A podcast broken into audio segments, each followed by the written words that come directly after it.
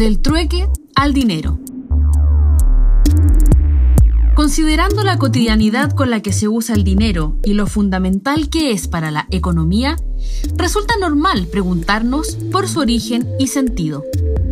Antes de que existiera ese medio de intercambio, se utilizaban diversos métodos. El más recordado es el trueque. Si bien aún se practica como una alternativa al comercio regular, en la antigüedad era la base de la economía de muchos pueblos. Lo complejo era definir la justicia del intercambio según la doble coincidencia de deseos.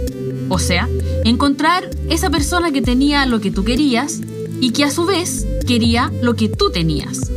Esto limitaba la actividad económica ya que si te especializabas mucho en algo que pocos querían, eventualmente morirías de hambre. Esta práctica comenzó a tener serios problemas de legitimidad cuando existieron las listas de precios cruzados. Por ejemplo, si se cambiaron papas por mirra y mirra por madera, entonces, ¿cuántas papas deberían valer un trozo de madera?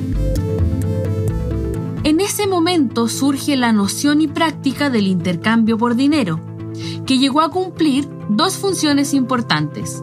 Primero, fijar los precios en una misma unidad y en segundo lugar, depositar el valor en un objeto fácil de transportar. Así, a lo largo de la historia existieron distintos tipos de moneda, tales como dientes de ballena, caracolas de mar e incluso esclavos.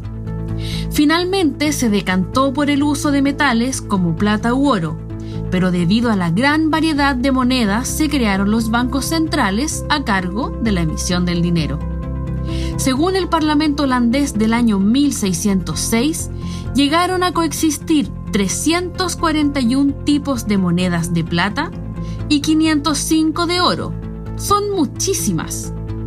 Los dientes de ballena pasan a monedas que se transforman en créditos, luego a billetes, plástico a través de las tarjetas y en nuestros días a comprar a través del teléfono celular. Algunos creen que el futuro será de las criptomonedas. ¿Y tú? ¿Cuál crees que podría ser el dinero del futuro? Este contenido forma parte del curso Economía para una ciudadanía crítica de la Universidad Abierta de Recoleta.